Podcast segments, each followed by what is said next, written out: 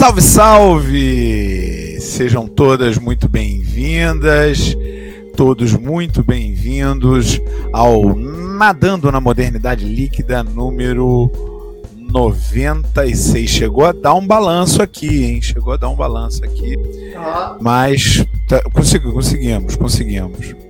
Nadando na Modernidade Líquida 96, gravado no dia 9 de março de 2022, numa quarta-feira. E aqui, como em todas as semanas, nós temos a minha amiga Karine Aragão. Você está bem, Karine? Olá, ouvintes, queridos e queridas. Estou bem, sim. Acabei de comer um chocolate amargo aqui, 99%, daquele jeito não, que eu gosto. Aí não. Aí é maldade sua. Não, e vou aproveitar que eu tô docinha. Vou fazer igual então, a professor da antiga. Você trouxe para os seus amiguinhos? Trouxe não, trouxe só para mim. Até porque tem pouca gente que gosta de chocolate 99%. Mas vou aproveitar que para mim é docinho. Mas, vou aproveitar. Mas como é que um chocolate é 99%? Eu tô, te, eu tô te interrompendo direto, não é? Como é que. É, chocolate 99, você é de quê? De cacau? Você, é 97 cacau, anos. Claro, cacau. Então não é chocolate, é só cacau. Você comeu um pedaço é de cacau. Chocolate. Não, é Cartas para redação. Chocolate 99%. é, é cacau ou é chocolate? É, eu voto no chocolate. E aí eu aproveito isso para pedir para os nossos, para nós nesse ritmo chocolate ou cacau para seguirem a gente nas nossas redes sociais, para darem like, favoritar os nossos episódios no Instagram, no SoundCloud, no Spotify, no agregador de podcast que vocês ouvirem. Podem curtir, comentar, que a gente gosta e responde. E hoje, no nosso episódio número 96, nós vamos conversar sobre um movimento do qual a minha amiga parceira aqui tem uma verdadeira paixão, né? A minha querida linguista, professora das letras todas, ama a Semana de Arte Moderna de 1922, que está, obviamente, completando seu centenário. Nós vamos conversar sobre o legado da Semana de Arte Moderna de 22, a sua importância e sobre a, a possibilidade dela ter ficado um pouco datada ou não. Vamos mergulhar? Vamos embora!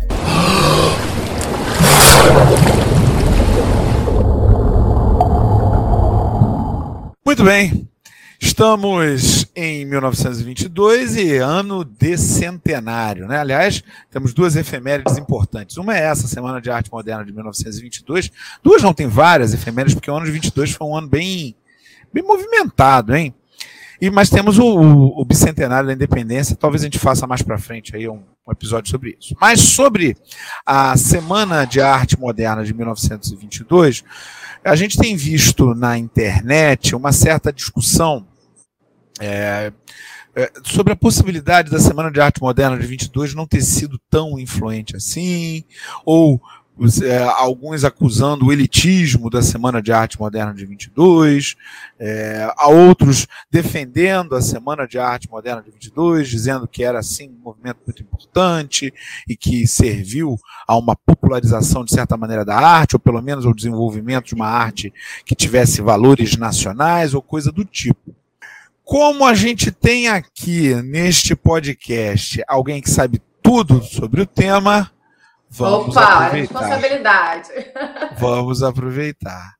E aí, Karine, o que, que foi a Semana de Arte Moderna de 1922 e devemos festejá-la ou não? É curioso que quando a gente encontra esses comentários falando bem ou falando mal, é, há muitas definições que se prendem aos três dias da semana de 22, quando a gente sabe que os antecedentes e o pós-semana de 22 são mais ou tão importantes, né, ou tiveram mais ressonância do que os próprios três dias. É, isso bate numa curiosidade também, que às vezes a gente olha para a semana de 22 e começa a estudar com aquelas frases assim: nossa, foi uma semana intensa, a mudança, como você falou, provocou a mudança do paradigma das artes. E quem disse isso, na verdade, foi a crítica literária da, da década de 70, olhando para a semana de 22. Não os próprios uma noção de mudança de arte, de aqui nós mudamos o paradigma, vai todo mundo sair do teatro no dia do Teatro Municipal de São Paulo no dia 17 de fevereiro com uma nova concepção do que é arte. Pelo contrário, né? A mudança do paradigma acadêmico e parnasiano que vigorava na arte nessa época só foi mudando com o tempo. As grandes obras que a gente considera as grandes obras da literatura modernista, como Macunaíma, é uma obra de 28. Então ela é posterior à semana de 22. A gente Parnase tem um o quê? Aí. Parnase o quê? Parnase. Vou explicar, vou explicar. É, a semana de 22, por exemplo, quando ela acontece, ela acontece com um embasamento crítico. Né? É, na verdade, antes já começava a se discutir, lá em 1917, 1915, alguns escritores famosos da, da semana de 22, como Mário de Andrade, Oswald de Andrade, Manuel Bandeira e artistas plásticas como a Anitta Malfatti a Tarsila do Amaral, já olhavam de alguma forma porque a gente produzia em arte, que era o que vigorava, o tal do parnasianismo, que é uma arte voltada ao acadêmico, a um rigor formal muito forte, a produção de sonetos muito inspirados no que a gente fazia na França, né? Então, o que acontecia na França. Então, era uma arte dita, uma cópia quase direta de um estrangeiro, né? Era uma arte muito acadêmica. E segundo esses escritores, escritores famosos do modernismo, era uma arte que não conversava, que não dialogava com o que estava acontecendo nessa nova república. Porque vamos pensar que quando a, a, a de arte moderna acontece, a gente tem cerca de 30 anos de república. Né? E a gente está produzindo o mesmo tipo de arte do final do século XIX. Então, para esses escritores modernistas, essa arte parnasiana era uma arte fetal, de uma república fetal. E eles estavam procurando, na visão deles, a arte ela precisava acompanhar as mudanças políticas que estavam acontecendo aqui na, no início do século XX. Então a gente precisava de uma arte que fosse nossa, uma arte que representasse o Brasil. Então essa é a primeira pegada. Esses escritores pensavam sobre o que, que seria essa arte que representasse o Brasil, o que desagou em alguns pressupostos que estavam lá na semana. É claro que nesse pensar sobre o que é o Brasil, a gente tem que entender que há críticas sim, né? Até quando eu falo que eu, como você é, brincou que eu amo a semana de 22, eu amo a semana de 22 sim, mas eu tenho noção de que ela tem uma complexidade grande. Né? Não dá para a gente pegar a semana de 22, colocar no altar e dizer a semana de 22 resolveu os problemas da arte e políticos do Brasil. Não foi assim. Né? A semana de 22, por exemplo, ela foi patrocinada e ela foi embasada, divulgada pelo Washington Luiz, que era governador de São Paulo. Ela aconteceu e que depois foi presidente. E depois foi presidente. Ela foi financiar, ela aconteceu no Teatro Municipal de São Paulo, né? Que era um espaço elitista. O Oswald de Andrade, por exemplo, que é uma das principais referências da, da Semana de Arte Moderna, ele era de uma família elite, ele era da elite, né? A família dele pertencia ao patamar da elite na, naquela época. Ele tinha contatos para conseguir esse financiamento do teatro municipal. É, então, os apontamentos principais sobre a Semana de Arte Moderna, que a gente hoje tem olhado, enquanto é perceber que ela, ela foi uma oportunidade que a gente teve ali de pensar o que era esse Brasil, né? pensar o que, era a arte brasileira em relação ao estrangeiro, né? o quanto a gente olharia para dentro para produzir uma arte brasileira e o quanto a gente poderia conversar com o estrangeiro. Foi a partir da, dessa semana, por exemplo, que a gente tem posteriormente o Manifesto Verde Amarelista com Plínio Salgado, Cassiano Ricardo, né, falando sobre um Brasil que deveria fechar as portas para o estrangeiro, um Brasil totalmente nacionalista, e a gente tem em contrapartida o Manifesto Antropofágico do Oswald de Andrade, falando que a gente deveria abrir os olhos e deglutir o que é estrangeiro, numa perspe perspectiva de diálogo, tentar uma perspe perspectiva de diálogo que não fosse hierarquizada, né? não fosse como era antigamente uma cópia total. A gente tem aí, por é, exemplo, o, o, me... Pau Brasil, só para fechar os manifestos, o Pau Brasil do hoje, que fala que a gente também pode ser uma poesia de exportação. Então, a gente tem um movimento importante aí na Semana de Arte Moderna para pensar esse, essa arte brasileira. O que me parece aí é que há uma tentativa mesmo de, de é, idealizar, idealizar mesmo, né? De pensar um Brasil, um Brasil que era diferente desse que absorvia muito do que, do que vinha de fora mesmo, como você está falando, né? E, e, mas não, não na, na, maneira do Plínio Salgado que você citou. O Plínio Salgado ele é simplesmente o líder da ação integralista brasileira, que é o partido fascista que, que surgiu aqui no Brasil na época do fascismo.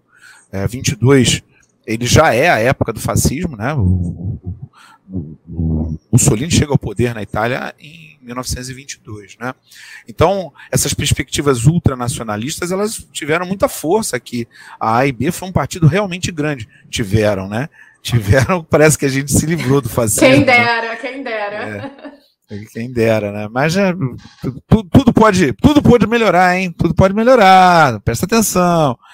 É, no outro 22, né? E, e, e é, isso é uma coisa interessante do que você falou. E outra, que eu, que eu fiquei, você foi falando e foi aparecendo aqui na minha cabeça uma ideia, é a de que eles estavam buscando uma república. Mas quando a gente coloca isso dentro do currículo de história, por exemplo, para o ensino fundamental e para o ensino médio, a gente sempre inclui a Semana de Arte Moderna como um dos elementos de crítica não à República, claro, não, não uma crítica à República como um todo, mas uma crítica à Primeira República, ainda que fosse ligada ao Washington Luiz, de certa maneira, pelo menos do ponto de vista da permissão e tal. Porque a Primeira República era aquele horror, né? A Primeira República foi chamada de República Velha pelo pessoal da Revolução de 30, não é à toa, era uma república totalmente subordinada aos interesses dos Estados Unidos, é, uma república meramente concessória, não era uma república que se preocupava em desenvolver é, serviços de qualidade aos cidadãos, era uma república que não se preocupou em integrar a sociedade, uh, uma parcela enorme da população que tinha sido recém-libertada dos anos e anos de escravidão. Aliás, muito pelo contrário, né? quando essa parcela da sociedade, por algum motivo, se revoltava, como aconteceu, por exemplo, na revolta dos marinheiros de 1910, esse grupo, o grupo A República, ia lá e arrebentava com todo mundo, como fez com os revolucionários de 1910. Então, é, é, do ponto de vista cultural e estético, isso representava uma mudança é, dessa subserviência ao imperialismo internacional, uma mudança, é, pelo menos na forma de entender o que vinha de fora, uma tentativa de estabelecer parâmetros próprios aqui, um paradigma novo, como você falou. Me parece que tem, tem essa pegada de iniciar, de certa forma, o que viria com muito mais força do ponto de vista político, com a chegada do Getúlio Vargas. Né? Dá, dá para a gente fazer, ainda que não seja a mesma coisa, é, mas dá para a gente fazer alguma relação né?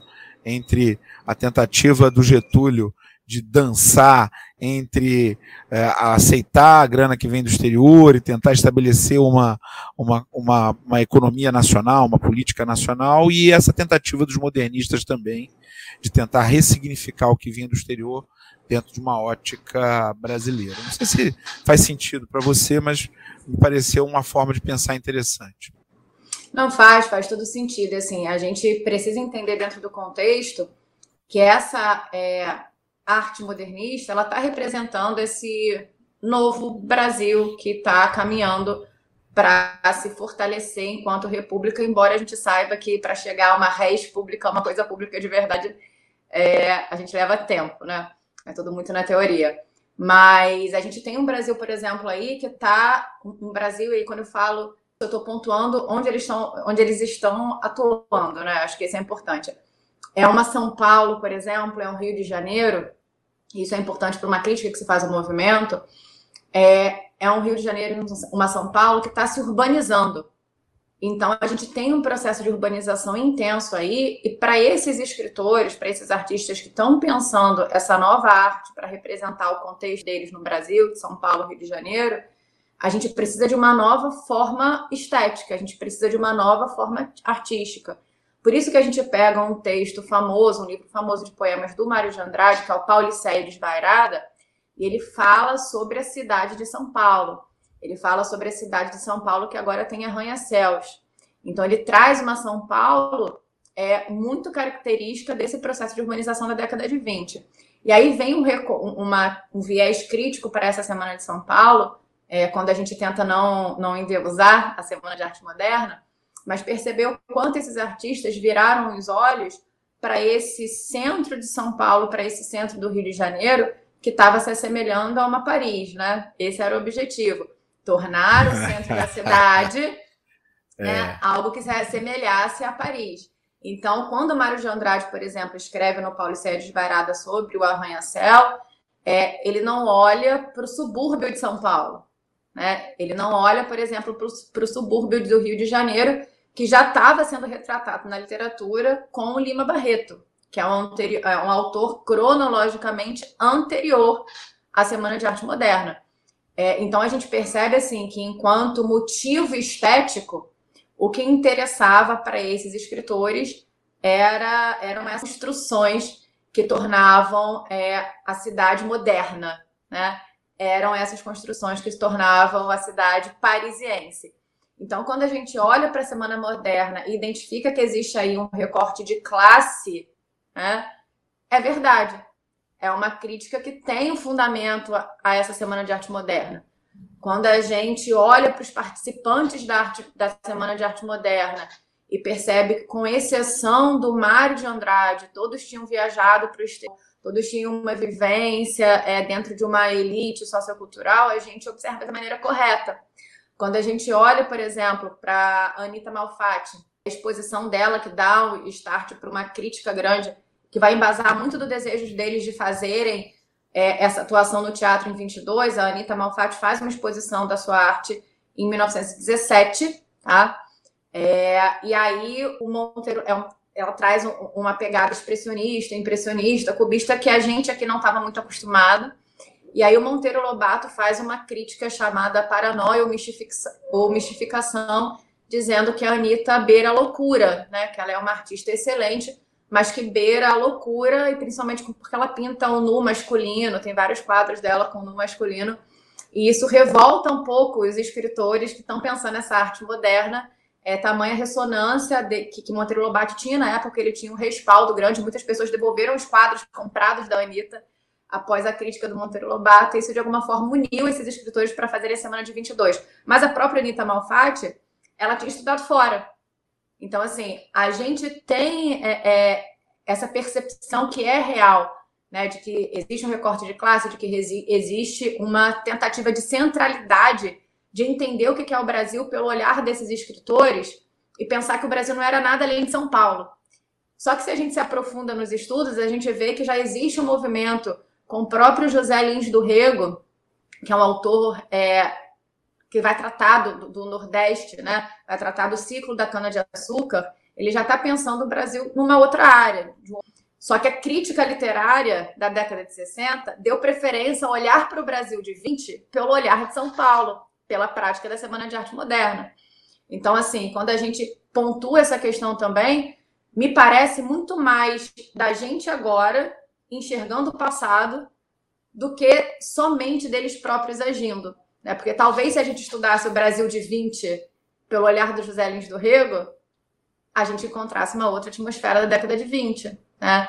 Talvez se a gente é, é, olhasse a importância da Semana de 22, não só pelo que se produziu no dia do teatro, mas um quadro, é, Os Operários, né? um, quadro, um quadro como Os Operários da Tarsila, que vai falar sobre a miserabilidade das pessoas nesse processo de, de urbanização ficam vulneráveis a gente poderia enxergar uma outra pegada da semana de 22, né? Eu acho que o que é passado para a gente é muito aquela euforia do teatro, talvez superficial, é, e pouco do que foi a semana pensada nos seus antecedentes, nos dias do teatro e, e no posterior, né? Acho que a gente precisa entender o que foi a semana para entender, e até para compreender se vai festejá-la ou não. Né? Se vai festejá-la ou não, a gente tem que entender eu, todos os seus fatores. Eu não sei não, hein, Karine? Eu não sei, não. Eu tô achando que tá, tá uma defesa muito grande aí da, da Semana de Arte Moderna, viu? Porque, tudo bem que eu não esperava outra coisa de você, não. Brilhante como você é, você ia fazer assim mesmo. Porque é, eu vejo a Semana de Arte Moderna, os modernistas, como muito datados. Muito datados. Claro, é, devia ser muito difícil é, fazer arte, como é difícil hoje fazer arte, muito difícil, né? É, a arte é, é uma coisa fundamental e muito cara para ser realizada em qualquer época, qualquer época. E na, na década de 20, um país ainda mais desigual do que nós temos hoje e um país infinitamente mais pobre do que é o Brasil hoje, né? O Brasil de, de, de da década de 20 é, era um Brasil ainda mais dependente da agroexportação que nós temos hoje. Então, imagino para fazer arte naquele momento, só sendo muito bem nascido. Aqui era uma coisa para herdeiros. Né? É, não, não que não houvesse arte popular, arte de periferia, claro que existia, mas para atingir uma, uma, uma popularidade, para poder ser reconhecido e tudo mais, era muito difícil. Muito difícil mesmo, e, e isso, isso é inegável. Então, o que me, me, me parece, assim, é meu incômodo com a Semana de Arte Moderna e com os modernistas é, de uma maneira geral, é que eles, apesar de tentarem, né, é, é, ah, vamos falar do Brasil, vamos mostrar o Brasil profundo, aí tem aqueles quadros todos do trem, ou tem o, o trenzinho caipira do Vila Lobos, né, que é uma obra espetacular. Aquilo ali é uma obra espetacular, você pensar que, que, a, que a, a música mais é, elitista que existe, né, que é a música instrumental orquestrada, de, com aquela pegada mesmo de erudita e coisa e tal. Aí o sujeito vai e faz o trenzinho caipira daquele jeito tão maravilhoso, tão magnífico. Mas, ao mesmo tempo, isso não, não, não, não se apropria das formas é, que existiam aqui. Já existiam. Né? A, a, a, cultura africana, a cultura dos povos originários, né? tem pouca participação, ou, ou nenhuma participação, porque são todos e todas brancas, bem nascidas, né? Com, com, tem umas fotos dos apartamentões dessa gente toda e tudo mais. Então me dá um certo incômodo. Né? Isso tudo, infelizmente, me dá um certo incômodo, porque fica fica para mim, não que não se pudesse, claro, deveria ter, mas deveria ter uma outra uma outra um outro grupo de pessoas falando, como é o caso do Lima, do Lima Barreto que você citou, né? ou da Carolina Maria de Jesus, que é um pouco depois, né? É, esse espaço deveria ser mais é, democrático nesse sentido, permitindo que essas pessoas todas, não somente essas bem-nascidas, se expressassem de uma maneira muito clara. Né? É, a gente não pode esquecer, por exemplo, já que tô, tô, eu estou me referindo aí à, à Semana de Arte Moderna como um elemento de, de uma cultura é, elitista, é, por exemplo, que a, a visão que se tinha dos bailes de carnaval era, eram de bailes de carnaval elitistas. E o carnaval popular era marginalizado, a ponto de, de, de ser uma coisa complicada fazer baile, é, desfiles de carnaval. Quem vai trazer o desfile de carnaval e vai botar na principal avenida do país foi o Getúlio. Né? Precisou de um ditador para fazer isso né, para colocar a, a, a, população mais pobre do país para desfilar na avenida mais importante, que era a Avenida Central, na época, hoje a Avenida, é, Avenida Rio Branco, no centro do Rio de Janeiro. Então, essa, essa, é, o, essa é a minha visão, assim, um pouco, apesar de eu adorar o modernismo, também, né? Apesar de eu adorar que a Pinacoteca de São Paulo, onde tem muitos quadros modernistas, muitos quadros da Anitta Malfatti, Malfatti é, alguns quadros da Tarsila, né, e, e, e, ter ficado genuinamente emocionado quando eu vi o Abapuru pela primeira vez. O Abapuru não está no Brasil, né? A gente, a gente é tão complicado na, na, na arte que deixaram esse quadro ser comprado lá pelo Malba. Ainda bem que está no Malba, né? Está na Argentina, está relativamente perto, mas deveria estar tá no Brasil isso. Isso deveria ter sido comprado pelo governo brasileiro e trazido para o M, pro, pro MNBA, para o Museu Nacional de Belas Artes, ou para qualquer outro museu brasileiro, lá em São Paulo, talvez, né? Já que tem uma pegada tão paulista, ou em outro lugar do Brasil, enfim, Brasília, qualquer canto. Mas está lá, mas, apesar disso tudo, me causa um incômodo de eu achar que os modernistas ficaram datados, assim como os românticos. assim como os românticos, né? Da, época do romantismo, uma coisa que a gente é, também tinha a tentativa de fazer o Brasil, mostrar o Brasil, um pensamento de Brasil, e hoje a gente vê isso como datado. Mas agora você não vai responder a minha provocação, não, porque primeiro vamos chamar o Drummond. E agora, José? A questão é o que ficou da semana hoje, né? Você aí, minha amiga especialista no assunto, o que, que você pode, pode apresentar é, sobre a semana de arte moderna? O que vale para um mundo como o nosso, que é tão diferente, né? Que esses 100 anos não são quaisquer 100 anos, né? São 100 anos de mudanças profundas, né? De, de um, o, o, o, Brasil de, de 2022 não tem nada a ver com o Brasil de 1922. Então, o que, que fica? O que, que, a gente pode. É, é, é completamente diferente. Né? O que, que a gente poderia é, pensar de legado e também, não só de legado, né, não só as analogias, mas também coisas que a gente deveria deixar de lado em relação à semana de 22. Vou começar fazendo um gancho com os pontos críticos que você colocou. Eu acho que a possibilidade de rever a semana de 22 talvez seja a, a primeira coisa que deveria ficar, talvez o, o, legado, a possibilidade que hoje a gente tem de olhar para trás e entender, por exemplo, que até 5, 6, 7 anos a gente não estudava uma poeta é, mulher como a Gilca Machado, que não participou da semana em si, mas posteriormente à semana ela estava lá escrevendo junto com o Mário de Andrade, junto com o Oswald de Andrade, e a poesia dela durante muito tempo foi esquecida pela crítica literária. Então, eu diria que o primeiro legado que a gente tem é poder olhar para trás e falar: deixa eu voltar aqui à, poesia de Gilca Machado, que é onde a gente fala no Brasil o nascimento da poesia erótica feminina, e entender como Gilca Machado escrevia textos como esse, quando ela nem podia votar, né, quando o voto nem era possível a, a mulheres. Como que a Anitta Malfatti pintava quadros tão ousados como a nudez masculina quando nem era possível a mulher votar. Então, eu acho que esse, essa revisão é o primeiro legado importante que a gente tem. É, algo que é muito caro a mim em relação à Semana de Arte Moderna que me faz gostar bastante é essa possibilidade da gente perceber que a arte política caminha em conjunto, né? A arte participa da polis, então, entender que a arte não está deslocada no transcendente, ela faz parte do nosso mundo aqui e do agora. Então, essa visão dos modernistas, para mim, é muito forte. Perceber o cotidiano na arte e a arte no cotidiano. Esse talvez seja o legado, um dos legados mais importantes para mim. Poder pegar um, textos de um poeta que eu adoro, eu sei que você gosta também, como Manuel Bandeira. Manuel, e perceber, pô, né, o grande Manuel Bandeira perceber o Manuel Bandeira falando: eu quero sentar no asfalto e fazer poesia. É claro que a gente sabe que não é um sentar no asfalto como a gente olha hoje o rap, a batalha de poesia, que são contextos diferentes. Mas a gente pode dizer que ele abriu a porta. Eu diria, talvez, que a arte antes dos modernistas era, era feita no Teatro Municipal de portas fechadas.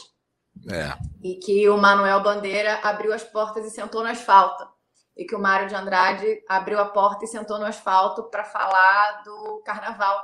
Então, a possibilidade da gente ter poemas narrativos, da gente sair de uma linguagem completamente é considerada culta, erudita, para reproduzir o estrangeiro e trazer mais para como se fala no Brasil, né? Então, acho que o, legado para mim deles é esse, assim, sentar no asfalto para fazer poesia. E é, eu, eu, sou meio suspeito também para falar, porque eu gosto muito, né? Mas se eu tivesse que elencar é, algum legado, eu ia, eu ia meio que acreditar no que eles colocaram, né? De que eles estavam montando mesmo, tentando montar, ou pelo menos tentando utilizar uma parcela da cultura brasileira, né? Ainda é, com todo esse elitismo.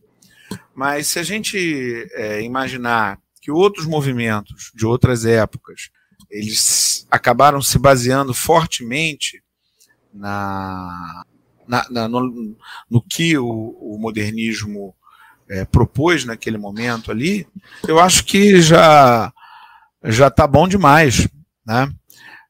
Pegando um exemplo simples, se a gente pegar a Tropicália, a Tropicália ela é, em larga medida, uma, uma continuidade da, das, dos pressupostos pensados no Manifesto Antropofágico. E, se a gente observar a, as múltiplas possibilidades da cultura brasileira hoje, né, o, o quanto que essa gente toda influenciou, então é uma inflexão importante. Não resolve, né? Nada resolve, mas é uma inflexão importante. Muito bem. Vou deixar por aqui agora o nosso, nosso programa. Deixa eu ver se eu. Aqui, ó. Dá para ouvir aí, Karine? Que? Não. Não dá para ouvir, não?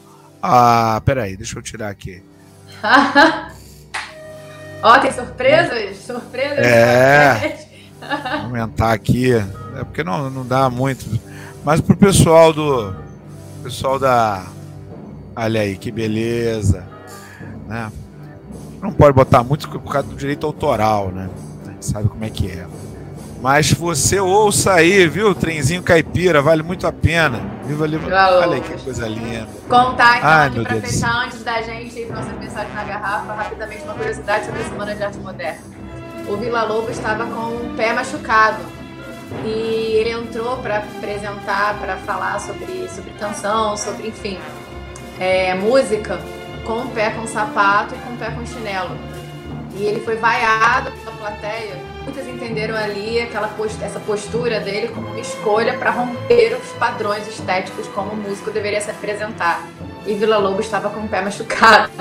Então, assim, é uma curiosidade que saiu muito legal numa revista posterior, que era a Claxon, super famosa dos modernistas, que saiu com essa uhum. nota do Vila Lobos. Mas é provável mesmo que, de certa maneira, fosse uma quebra, porque mesmo com o pé machucado, isso eu teria que fazer uma pesquisa. É provável que um músico erudito não se apresentasse de, com, com uma sandália ou qualquer Cancelaria, coisa. Assim, né? Cancelaria, Cancelaria, ou então colocaria machucado mesmo, né? Porque é, é bem, bem fechado, né? Bem fechado. Muito bem, vamos ficando por aqui na parte principal do nosso programa, mas temos ainda as mensagens na garrafa. Hoje temos a mensagem de quem, Karine? Da Beth Conte, que escreveu sobre o nosso programa 94, em que a gente perguntou se a maternidade sobre o fato de eu não querer ser mãe. Na verdade, o título do episódio era isso. Como assim você não quer ser mãe, né? Leonardo Sherman me indagava. E a Beth comentou pra gente lá no Instagram. Tem muita gente tendo filhos sem escolher ser mãe. Se você não tem tempo, não tem espaço na sua vida para um filho, melhor não ter. Vejo muitas mães buscando pedagogia certa, alimentação correta, mas falta o principal, que é o afeto. A maternidade definitivamente não é obrigação. Deveria ser opção, mas infelizmente vejo muitas mães tendo filhos sem vocação. Beth Conte aqui resumiu para a gente muitos dos pontos que a gente tratou no nosso episódio, né? A, a, como deveria ser na nossa cabeça a maternidade como uma opção, né? longe dessa obrigatoriedade feminina, um, um atravessamento constitutivo feminino, e um ponto que você, Léo, tocou, que é a questão da vocação. Obrigada, Beth, como sempre, brilhando aqui nas nossas mensagens. A gente agradece a Beth Conte e pede que você nos siga aí nas redes sociais. Estamos lá no Instagram, estamos no TikTok. E ao que parece, se tivermos muitas pessoas seguindo a gente, teremos Karine fazendo dancinhas do TikTok logo logo, oh. hein? Dançando aqui. Vai Semana de Arte Moderna. É, você vê que eu joguei para você, né? Eu vi, né? Mas. Não temos tempo para mais nada. Grande abraço, pessoal. Semana que vem tem mais. Um beijo, queridos e queridas. Até semana que vem.